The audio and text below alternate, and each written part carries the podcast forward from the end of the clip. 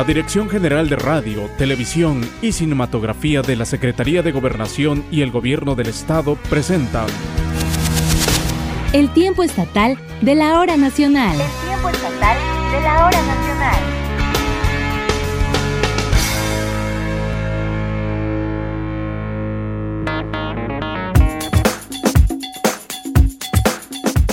Muy buena noche, bienvenidos al tiempo estatal de la hora nacional. Les saluda al micrófono Esteban Hinojosa Rebolledo en esta emisión 102 del programa, el cual, como obligan las circunstancias, seguimos transmitiendo vía telefónica de esta sana distancia. Recuerde que es responsabilidad de cada uno cuidarse y seguir las recomendaciones sanitarias para que pronto podamos volver a la normalidad. En esta ocasión estoy muy emocionado porque es muy grato saludar a Alejandra Flores Jiménez, quien me acompaña. Ella es conductora y comunicadora ya de algunos años y esta noche nos nos va a acompañar en esta emisión. Así que bienvenida Alejandra, qué gusto que nos acompañes en este programa. Muy buenas noches Esteban, muy buenas noches a todos ustedes. También es un gran gusto para mí recibir la invitación de ustedes para formar parte de este equipo. Gracias a toda la gente que nos escucha desde sus hogares con esta sana distancia. Así es, Ale. Y en esta emisión 102 del programa vamos a presentarles la historia de una maestra de San José Chiltepec, quien junto con padres y madres de familia ha creado una estrategia para que las y los niños no pierdan clases por la falta de internet y computadoras. Oigan, además vamos a platicarles sobre la antigua estación del ferrocarril mexicano del sur, ya que en el mes de noviembre, pero de 1892, fue inaugurada. Rolando Herrera y sus secretos de Oaxaca nos van a hablar de ello. Además, nuestra colaboradora, la médico veterinaria zootecnista Judith Santos Aquino, esta noche nos compartirá sobre un animal doble propósito, mm, que hoy muy poco conocido en Oaxaca e incluso en el país, pero que últimamente ha tenido gran demanda. Les platicaremos de qué se trata.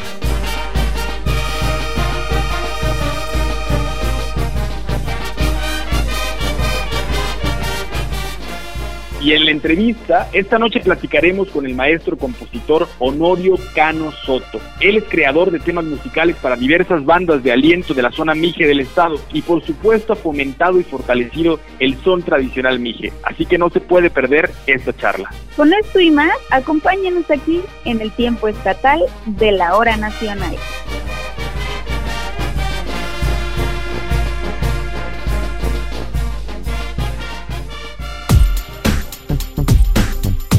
Antes de iniciar con todo lo que hemos preparado, le invitamos para que nos siga en la página de Facebook del programa. Nos encuentra como el tiempo estatal de la hora nacional Oaxaca. Por supuesto, con este mismo nombre también nos encuentra en las plataformas digitales de Spotify y Google Podcast, donde puede volver a escuchar los programas.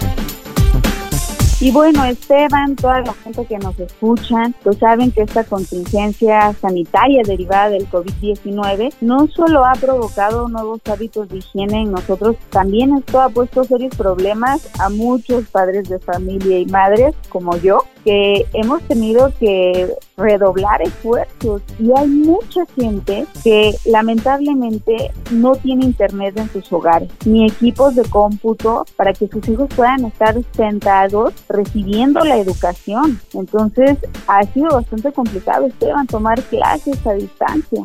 Así es, Alejandra. Afortunadamente somos una sociedad muy solidaria e inventiva, que no nos quedamos atrás y por eso muchos maestros y maestras ha creado junto con padres y madres de familia una interesante estrategia que les permite a las y los alumnos continuar aprendiendo a pesar de la falta de clases presenciales y a pesar también, como tú lo mencionas, de la falta a veces de los servicios de Internet y equipos de cómputo.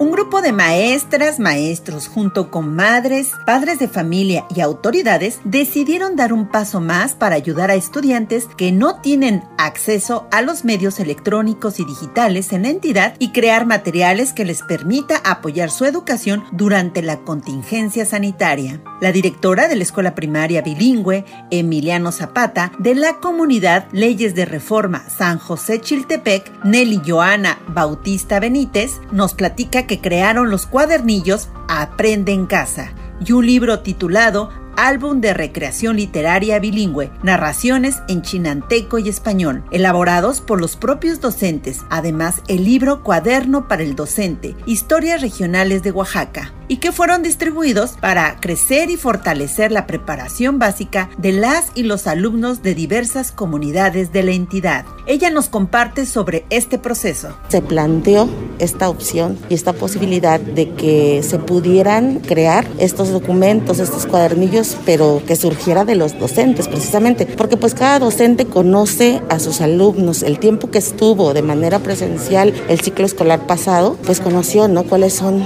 las habilidades, pero también las necesidades de cada uno de los alumnos. El contenido de los cuadernillos está en función a esas necesidades de nuestros alumnos. Entonces sí fue bastante importante eh, la organización, ¿no? Para ver, bueno, qué contenidos vamos a elegir, qué actividades van a llevar estos cuadernillos, qué necesitan los alumnos y también con, ahora sí que con instrucciones o indicaciones precisas, porque a veces, este, pues a los papás les cuesta trabajo, ¿no? Y tampoco saturarlos por el estrés también que causa para los padres de familia, porque finalmente son ellos quienes están apoyando a los niños en casa.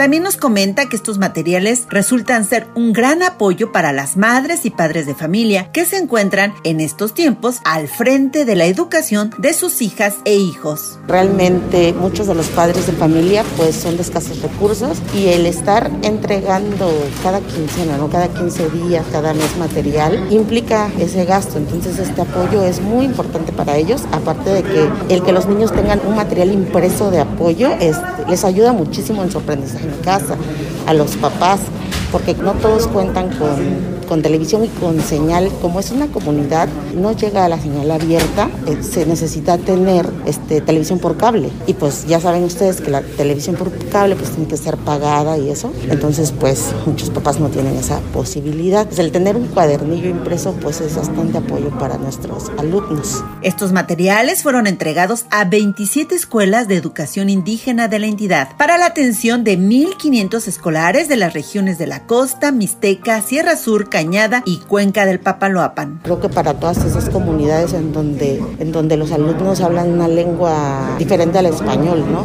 la lengua materna, que, que son muchas comunidades en nuestro estado, les ayuda a entender mejor muchos contenidos, que los materiales estén en su lengua. En la comunidad de leyes de reforma, como ya es una comunidad que existen diversas culturas, diversos grupos étnicos, realmente se ha perdido esa lengua, ¿no? Ahorita la que domina pues es el español, pero sí hay todavía algunos alumnos que sí, que sí hablan todavía su lengua.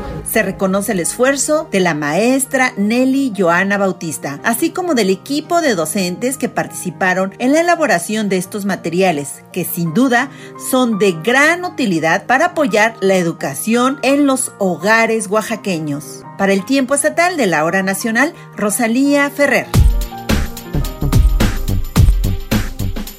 Y esta noche, como se lo comentamos, nuestra colaboradora, la médico veterinaria zootecnista Judith Santos Aquino, nos trae como siempre un tema muy interesante. En esta ocasión, nos hablará sobre un animal que poco a poco ha ganado terreno en su crianza y aprovechamiento, al ser considerado doble propósito. Esto es que se puede aprovechar su carne o bien la leche que produce. Y no, no es la vaca. ¿Qué le parece si escuchamos de qué se trata?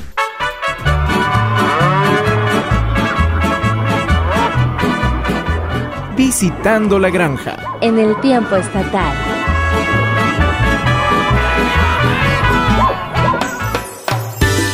Muy buenas noches amigos del tiempo estatal de la hora nacional. Esta noche quiero tratar un tema interesante y nuevo. Hablaremos sobre el búfalo. El búfalo es un rumiante doméstico originario de Asia que después fue llevado a Europa, África y llegó al continente americano. Aquí hubo una muy grande difusión y reproducción de este noble animal y está trascendiendo rápidamente a otros países en el mundo, incluyendo México. Hay tres razas importantes de búfalo, la Mediterráneo, Murra y Jafarabadi. Algunas regiones del país no cuentan con pasturas adecuadas o son de baja calidad en sus campos, tienen zonas bajas o inundadas en el mayor tiempo del año, en tierras húmedas o pantanos, no hay otro animal que supere el trabajo y pastoreo al búfalo. Los búfalos no pueden reproducirse o preñarse con los vacunos por las diferencias de tipo cromosómicas. Algunos índices de reproducción del búfalo, y que son importantes, es que tiene peso al nacer de 35 a 45 kilos. La duración de la lactancia dura 240 días. El peso al destete de los machos en año y medio es de 320 a 360 kilogramos aproximadamente. El búfalo es un animal de triple propósito, en leche, carne y trabajo. Características principales de la leche. 3% menos de agua, 13.5% más de lactosa, 20% menos de colesterol, 5.2% más de proteína, 14% más de minerales, 51% más de sólidos totales, 95% más de grasas ricas en vitamina A, D y E. Un kilo de queso se hace con 10 litros de leche de vaca. Para lograr lo mismo con leche de búfala solo ocuparemos 5 litros. La carne Oh. es de apariencia similar a la del bovino. Su sabor es agradable, tiene un color rojo claro, es magra, tierna y sabrosa. Carece de grasa intramuscular, tiene un bajo nivel en colesterol, alto contenido vitamínico, 40% menos de colesterol, 55% menos de calorías, 11% más de proteínas. 10% más de minerales, casi 100% menos de grasa intramuscular. Contiene omega 3 y ácido linoleico. Oh. El búfalo de agua, por sus bondades genéticas, demuestra gran capacidad para convertir en proteínas pastos de baja calidad y superar la producción cárnica y láctea debido a su longevidad. Trabajo. El búfalo en muchos países del mundo son la principal fuente de poder para trabajar especialmente en áreas rurales, siendo apreciado en diferentes regiones por su fuerza como animal de trabajo, ya sea para carreos, transporte, etc. Es un animal muy dócil, fácil de retener y manejar. El búfalo es un animal muy eficiente en trabajos que no se requiere velocidad. En Oaxaca, la mayor parte de los búfalos está en la zona de Palomares y Pinotepa Nacional, Oh. y la raza que predomina es la mediterránea. Esta es mi colaboración para el tiempo estatal de la hora nacional. Soy la médico veterinario Judith Santos Aquino y me encuentro en Asunción, Nachislán, Oaxaca. Mi número 951 11 721 48. Gracias y buenas noches. No sé si ustedes ya lo saben, pero el 13 de noviembre de 1892 es una fecha muy memorable para Oaxaca, porque ese día se escribió una página más y muy importante del progreso que en aquel entonces llegaba al Estado. Se trata del ferrocarril. Así es, Esteban y gente que nos escucha. En aquel entonces, el presidente Porfirio Díaz inauguraría la estación del ferrocarril mexicano del sur, trayendo a Oaxaca uno de los medios de transporte más novedosos en aquel tiempo, permitiendo el comercio y transporte de personas como nunca se había dado en la entidad. Y precisamente al cumplirse el pasado 13 de noviembre, 128 años de ese suceso histórico tan importante, pues esta noche Rolando Herrera nos tiene su participación relacionada a este hecho, que para la gente que nos escucha desde sus hogares, muchos de ellos pues les tocó todavía dar unas vueltecitas en el ferrocarril, ¿eh, Esteban? Así es, marcó una etapa importantísima de la historia del desarrollo de México y Oaxaca fue uno de los primeros lugares en tenerlo, efectivamente. Así que estoy muy emocionado de poder saber un poco más en la voz de Rolando Herrera acerca de este emblemático edificio de la ciudad de Oaxaca, que además ustedes pueden conocerlo. Es un maravilloso museo para los niños, pero eh, pues tendremos que esperar hasta que pase la contingencia, ¿verdad? Es correcto, está el Museo Infantil de Oaxaca y la biblioteca de ese ferrocarril. Y bueno, pues esta fue remodelada con fondos públicos del Fondo Nacional para la Cultura y las Artes y también con la colaboración de la Fundación Alfredo Harpelú Oaxaca. Así es que vamos a conocer un poquito más sobre eso. Los secretos de Oaxaca. Secretos de Oaxaca.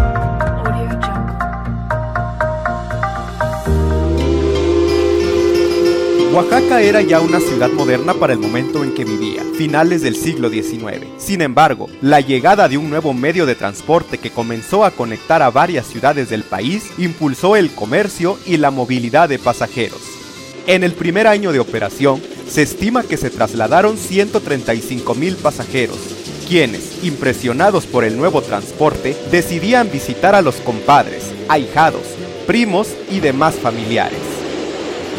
Entre las bondades que se destacan está el impulso a los tianguis o días de plaza, pues aunque ya se realizaban, eran en menor medida y con varias dificultades por la falta de comunicación, manteniéndose muchos de ellos en los valles centrales.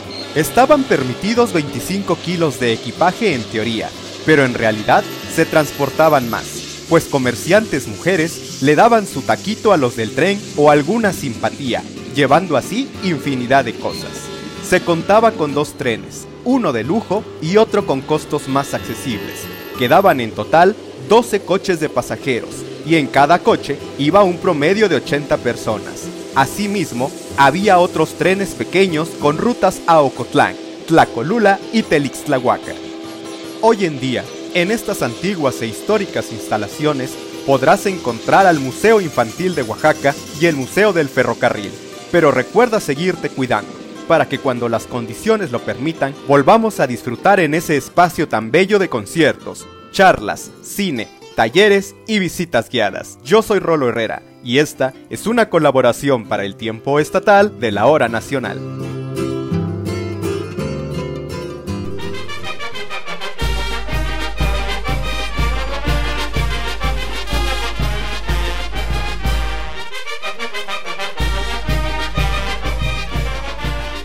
La música es parte fundamental en la vida cotidiana de muchos de nuestros pueblos en Oaxaca. Es el acompañante perfecto en momentos de tristeza, alegría, festividad y duelo. Y sin duda que el estado es semillero de buenos músicos. Es por eso que esta noche vamos a platicar precisamente de este tema y para ello nos es grato saludar al maestro Honorio Cano Soto. Él es músico, cantante, compositor y defensor de la música tradicional tradicional. Buenas noches, maestro, bienvenido. Hola, muy buenas noches. De verdad, maestro, que es un privilegio que nos regale unos minutos de su tiempo para hablar de su labor y de su trayectoria. Así que, ¿por qué no nos platica lo que usted hace para lograr rescatar la tradición musical de las comunidades indígenas de Oaxaca, en especial del pueblo Mije? Prácticamente trabajo con, con bandas, bandas municipales, con bandas tradicionales que tocan su música por servicio a la comunidad, como Tequio. Eh, son bandas infantiles, juveniles, ya cada vez hay más jóvenes en las comunidades, pero también hay un poco de, desuso de, de, la música tradicional como era antes. Entonces los niños y jóvenes ya ignoran mucho de cómo se tocaba, qué música se tocaba anteriormente, para qué ocasiones se tocaban. Entonces estamos prácticamente en una, en una lucha muy fuerte con la globalización, con internet. Entonces hay muchas tendencias que son nuevas y que no siempre van muy, muy acorde a, a lo que es la cultura mije, zapoteca, chinanteca, música regional. Esa es la labor que se realiza como instructor de música, comentarles, eh, hacerles referencia, platicarles cómo se tiene que ejecutar cada melodía tradicional, incluso hacer unas transcripciones para que los chavos vuelvan a tener la partitura y con base en eso, aparte de fortalecer, se pueda preservar este tipo de música que para nosotros es algo muy importante en nuestras vidas. Se dice que en Se, se, nace, se vive y se muere con la música. Entonces, esta es la labor principal, eh, trabajar con niños y jóvenes, explicarles, platicarles y hacerles partícipe de, de lo grandioso que fue en su momento esta música cuando no había otros medios de comunicación y otras tendencias musicales. Esto es prácticamente lo que se enfoca un instructor de música a, la, la labor que yo me, me dedico actualmente. Oiga, maestro, pero ¿Cómo fue que usted incursiona en este ambiente de la música? Platíquenos un poquito. Fue algo chistoso, diríamos, porque yo quería estudiar medicina. Yo en la secundaria me empeñaba mucho y pasé al bachillerato, pero en el bachillerato eh, me encontré malas compañías. No es por justificarme, pero las tendencias son muy, muy marcadas cuando a uno le gusta este tipo de ambientes. Entonces me di cuenta que me gustaba la música, me gustaba la libertad, me gustaba pues la compañía de, de, otros chavos que estaban en la misma frecuencia que yo, que les gustaba la música. Entonces estos chavos, estos compañeros que yo me encontré en el bachillerato eran mucho mayores que yo de edad, pero pues las malas compañías. Yo de repente pues empecé a probar la, la cerveza, el mezcalito, y de repente una invitación, vamos a darle una serenata a, a tal chica, yo me llevo mi saxofón, yo me llevo mi flauta, acompáñanos, y me, me fueron envolviendo desenvolviendo en este ambiente y ni cuenta me di cómo iba decayendo en, en, mis calificaciones, pero no le tomé mucha importancia porque me llenaba mucho de, de felicidad asistir con ellos a la, a la, casa de música. Usualmente las llamamos escoletas, ¿no? En, estos, en estas comunidades. Ni cuenta me di cuando ya estaba asistiendo a clases de música en la escoleta y entonces pues ya empecé a dejar a un lado lo que era el estudio. Ni cuenta me di, de repente ya estaba tocando el clarinete. Y digo, pero como que esto no me convence mucho, voy a agarrar otro instrumento. Me encantaba tocar el sousafón, la tuba, lo que llaman tuba, usualmente, ¿no? El instrumento grandote de, de helicón, ¿no? Es muy, muy socorrido ahorita. Los, los chavos lo quieren tocar muchos muchachos lo quieren tocar este, para acompañar a las bandas. No siempre fue así,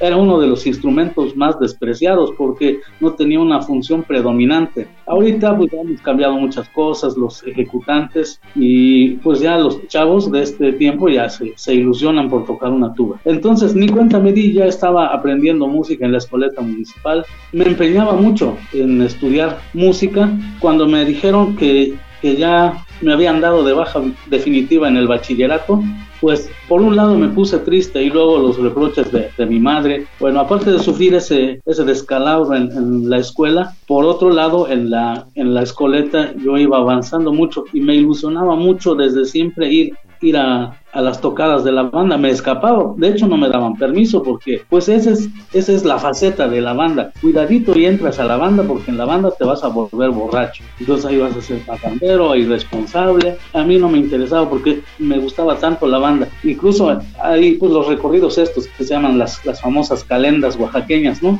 Entonces yo me escapaba para ir a escuchar al, al de la tuba, al del sousafón, porque me encantaba cómo tocaba él, incluso él ahorita todavía existe, es eh, un, un músico muy bueno, Antonio Guzmán Soto, muy conocido, muy querido en, en esta región, en Totontepec. Entonces él tocaba muy bien, eso me fue atrayendo, me fue atrayendo, yo incluso me empeñaba y me daba mucha alegría, pero alegría de la buena y de, la inocente, porque el que tocaba los platillos, pues igual le gustaba muchísimo el trago, y pues a media calenda yo estaba ahí pendiente para que cuando ya no se sintiera en condiciones me diera los platillos y yo terminara tocando la calenda. los platillos o el bombo, entonces fue una experiencia muy bonita, fue, fue, un, fue una época que yo disfruté bastante, pero aún así no, no estaba conforme, yo quería dirigir la banda, pues empecé a comprar uno que otro librito. Hay gente que me apoyó también. Entonces de esta manera me fui metiendo, conviviendo con la gente y sobre todo me llenó la vida de alegría, la ilusión de pertenecer a la banda, lo cual no tardó mucho tiempo. Dos años después empecé a a tocar por primera vez. Lógicamente pues muchos tropiezos porque los músicos mayores, músicos hechos y derechos ya que llevan mucha trayectoria, pues lógicamente nos, nos, nos tiraban pedradas, nosotros éramos principiantes. Y aquí me tienen aún. Maestro, es una historia sin duda alguna muy bonita y hay que hacerle justicia, es una historia de estudio y de dedicación. Quizás usted no siguió una formación universitaria, pero sí, pero sí que consolidó una formación académica en lo musical que es muy importante. Y para ayudarnos a comprender esta importancia, cuéntenos por qué es central para la vida de las comunidades indígenas la música y particularmente para el pueblo mijo. Todo se relaciona, prácticamente es como, como la religión. Cuando uno va a misa o vas a una iglesia, no sé, de cualquier denominación o como se llame, tiene sus, sus propios cantos y no se puede comprender una conexión con la divinidad cuando falta la música, la ofrenda a la, a la, madre tierra, a las divinidades, a quienes nos debemos, les debemos la vida. Cada una de esas etapas de la vida y del año que, que se viven van conectadas a la banda. No puede faltar la banda en un festejo. Entonces, si no está la banda, no estás dando esa ofrenda de todo corazón. Nos gustaría escucharlo a usted, que nos diga con todo esto de la globalización, por qué es tan importante que esta formación musical se dé desde la niñez. ¿Cómo la da usted? Si aquí estamos hablando de una enseñanza musical, bueno, aquí el, requisito, uno de los requisitos principales, no se maneja así en, ciertas escuelas de música, pero un requisito principal es que tú primero sepas ejecutar todos los instrumentos de la banda. Si no todos, al menos la gran mayoría, para que puedas contagiar al niño, al muchacho, de cómo quisieras que se oiga ese son, cómo quieres que se oiga esta cumbia, digamos, o, este jarabe, yo lo quiero así, yo lo quiero de esta manera, esta pronunciación. Y entonces cuando les inculcas el gusto por la música de esa manera, tiene un poco más de riqueza porque compartes con ellos. Y de repente te pregunta un niño, ¿y cómo se llama ese son? ¿Y quién lo escribió? ¿Dónde vivía? ¿Y si lo conocí o quién es su familiar? ¿Quién es uno de sus descendientes? Se, se convive mucho mejor con ellos. Descubrimos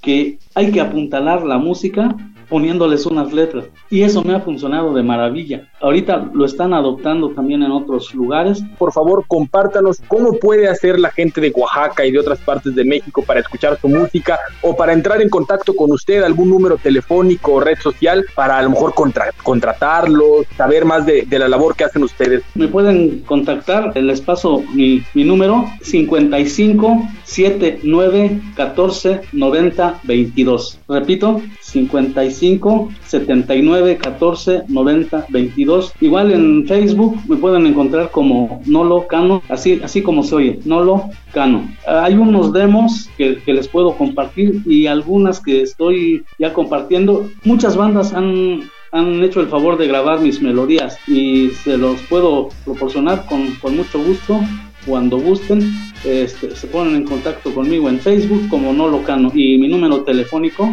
por WhatsApp o línea telefónica. Y yo quiero eh, hacer un pequeño comentario a título personal porque he tenido esta experiencia que quiero compartir con ustedes. Si alguna vez tienen la eh, oportunidad de visitar la maravillosa zona Mije, por favor, y si lo encuentran en Totontepec, busquen al trío Corazón Alegre para pasar una noche bohemia increíble que realmente les dejará memorias imborrables. Además de que la zona Mije se come delicioso y los paisajes son hermosos. El maestro Nolo Cano es dirigente de esta agrupación musical y seguramente que lo recibirá con mucho gusto y disfrutarán muchísimo. Muchas gracias de nuevo, maestro. Fue un placer platicar con usted. Pues estamos en contacto y en la primera oportunidad que tengan, no duden en visitar Totontepec. Aquí los recibiremos con mucho gusto. Agradecemos esta noche al maestro Honorio Canosoto, músico, cantante, compositor y defensor de la música tradicional, que haya aceptado esta conversación con el tiempo estatal de la hora nacional. Y para despedir la entrevista, ¿qué le parece si nos presenta el siguiente tema musical para toda nuestra audiencia que esta noche nos está escuchando, maestro?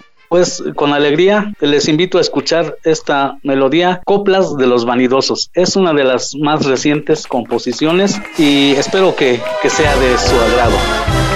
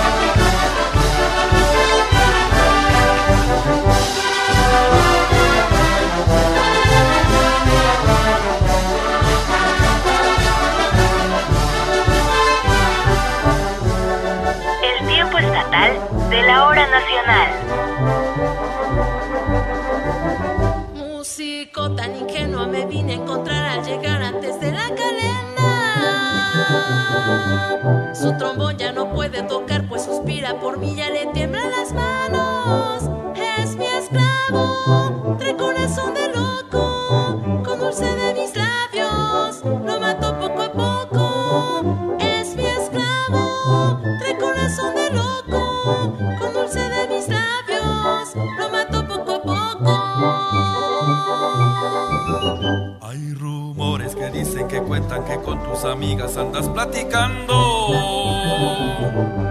Que a pesar de lo que haya vivido, cae entre tus brazos como presa fácil. Chapeadita, mira que andas diciendo. Cuida ya tu boquita, ahora sí estás mintiendo. Chapeadita, mira que andas diciendo. Cuida ya tu boquita, ahora sí estás mintiendo.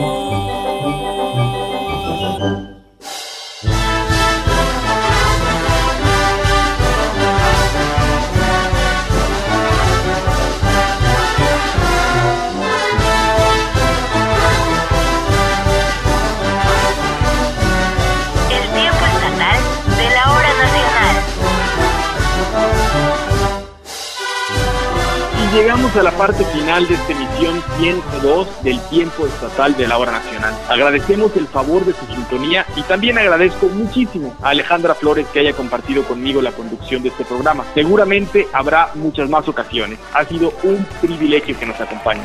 Muchísimas gracias Esteban Hinojosa por esta invitación. Gracias a todos ustedes que nos sintonizan desde sus hogares, desde sus casas. La radio, la verdad, es que es un medio maravilloso porque podemos imaginar y podemos sentir a las personas aún en la distancia, Esteban.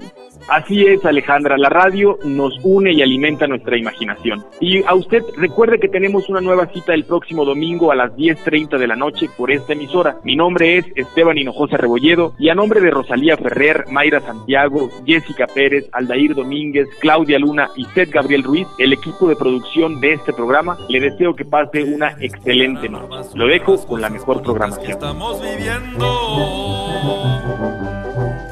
Subir a la peña, los besos tan ricos atrás de la iglesia.